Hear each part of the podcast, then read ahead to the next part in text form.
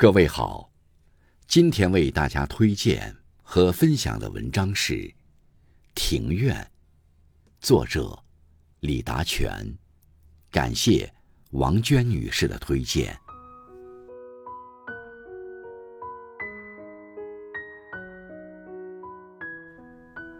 每逢秋雨，天碧苍凉，风雨后门前的庭院，落满了伤了心的黄叶。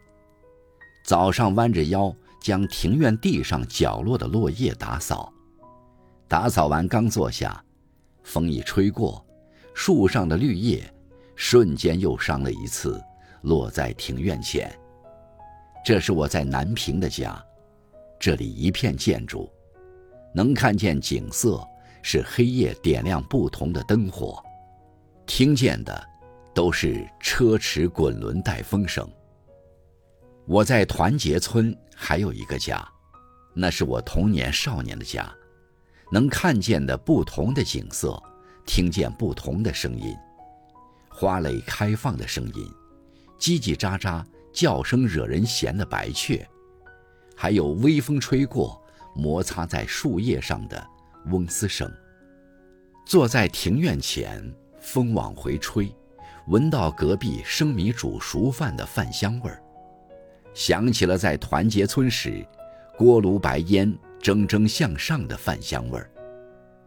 门前一片金色待收割的米稻，以前父母年长的大人，在门前庭院，古黑旧地长凳坐聊，都说穷日子难过。看了身上穿着各处不同缝补的衣服，我也跟着唉了一声，难过啊。九十年代的人，都过过穷日子。那时候，觉得日子非常非常的漫长，漫长到在庭院前，手捧闻着大公鸡的大碗，吃着一碗中的半碗酱油拌饭，都觉得是一份极香甜的晚餐。门前的庭院没有护栏，左侧有一棵每逢春季飘着淡香的桃树。右侧有四棵，也是一样逢春季飘着淡香的桂花树，花蝶蜜蜂，蜜蜂一到春季就在庭院前拉响嗡嗡嗡的声音。庭院附有三角形、有四角形、五角形到六角形的石块，年少时犯错没少跪在这些石头块上，也没少在这些石头块上蹦跳。一九九三年，我十三岁。那年不知道为什么家里特别的难，不止一家难，大家都难。吃的东西是最可贵，吃了上顿下顿锅就不响了。正少年的我正长身体，肚里常常听见饥饿的催促声。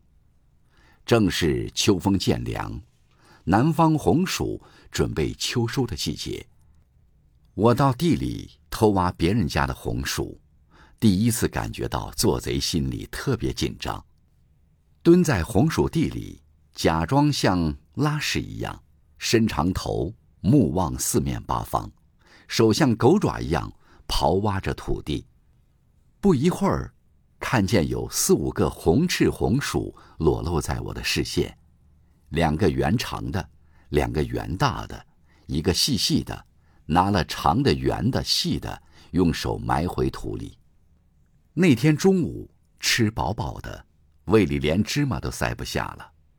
饱腹过后，就是在庭院前蹦跳了，不是开心蹦跳，是一顿牛鞭伴奏的蹦跳。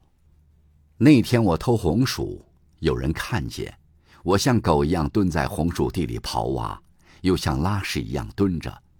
然后用身上各处不同缝补的衣服包裹着偷来的两个长圆、两个圆的红薯，悄悄地消失在竹林里，随后落坠到稻海里奔跑。那人告诉了我爸，他直接放下农活从田里赶回来。这四个红薯我一点都没有浪费，全部塞进胃里、肠里面，肚子里有一点空余的地方都塞满。他回来后，没有看见地上有一丝残渣，只有一锅还热浑的开水，还冒着白烟，白烟弥漫着红薯的香味儿。他看见我嘴角还残余的红薯渣，双眼严厉，令人惊丧。他手拿皮鞭，将我拉到庭院前，嘴里说：“你莫怪我，子之过，父之错。你今天的错，也是我的错。打你，就是打我自己。”那天是我人生中撕裂哭喊声最大的一次，声音震飞了花蝶。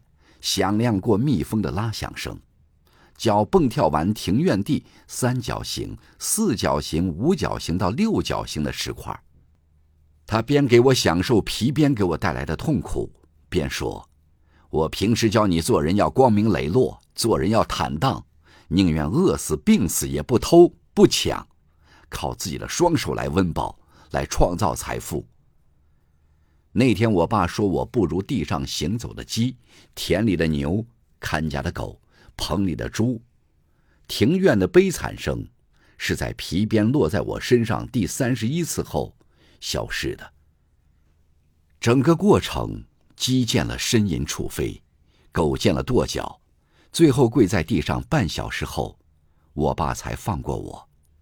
想到这件事情，小腿上似有旧遗的疼痛感。那年秋收很差，雨一场接着一场，雨在房顶上像滑落的瀑布，庭院石块被冲刷的净滑，石块上的鸡屎鸭屎都被冲到小沟里流向稻田。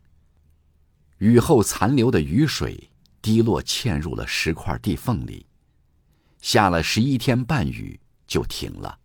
父母站在庭院，望着暗白的天。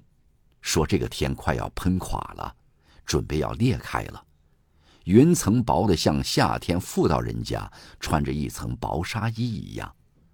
这雨要停了，雨后天气变得苍凉动人。大家都说，现在才九月中，怎么就像十一二月天？第二天烈日给这苍凉的天注入了一把热滚滚的火。庭院前的泥路，昨天还淤泥沾身，一上午就晒得干裂。风吹过，飘散一股淡淡的泥香味儿。那棵桃花树，还有四棵桂花树，在这长达十一天半的雨水中没缓过劲儿来，有些抬不起头。少年总是迎风而去，很快我就忘记上次皮鞭落在身上的三十一次辣疼感。过了一九九三年后，生活轻松了些。每年秋收都是丰收，起码吃了上顿，下顿锅里还有。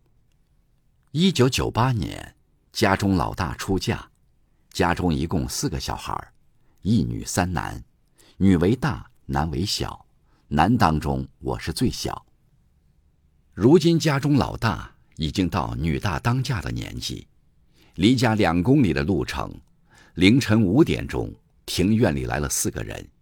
沉睡中听声音是四个男的，像是在商量什么。不一会儿，猪的惨叫声渗入了梦中。起来时，已经看见那头猪已经断气了。